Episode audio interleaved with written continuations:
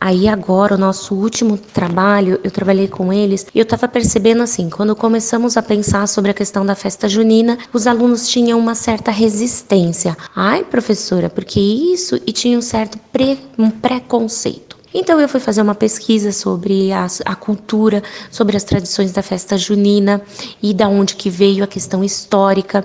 E eu trabalhei a xenofobia que a xenofobia ela está ligada à aversão a outras culturas ou outros países ou, ou até mesmo dentro da nossa própria sociedade, mas outras formas de expressão de cultura. E então eu trouxe para eles a questão da história, da festa junina, o que, que ela significa para o nosso país, o que, que ela de fato significa. Ela posteriormente se tornou uma festa popularmente católica, mas a princípio ela era uma festa pagã, aonde os agricultores festejavam e homenageavam os deuses da fertilidade, da produção, que era bem o começo da safra, da colheita do grão dos milho, é, toda essa parte ali, mas na Europa, em Portugal. Quando os portugueses vieram para cá, eles trouxeram essa tradição.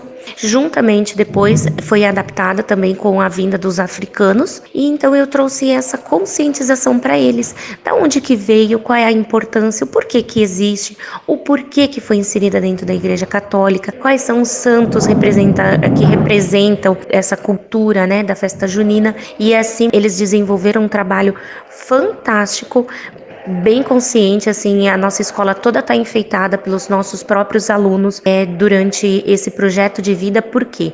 O que, que eu trabalho com eles no projeto de vida? Eles aprendem, eles subtraem, eles aprendem aquilo que eu quero passar para eles, e aí depois nós somos multiplicadores de conhecimento. Primeiro eles retêm o conhecimento, eles entendem esse conhecimento, eles vivenciam isso e depois eles multiplicam para as outras pessoas.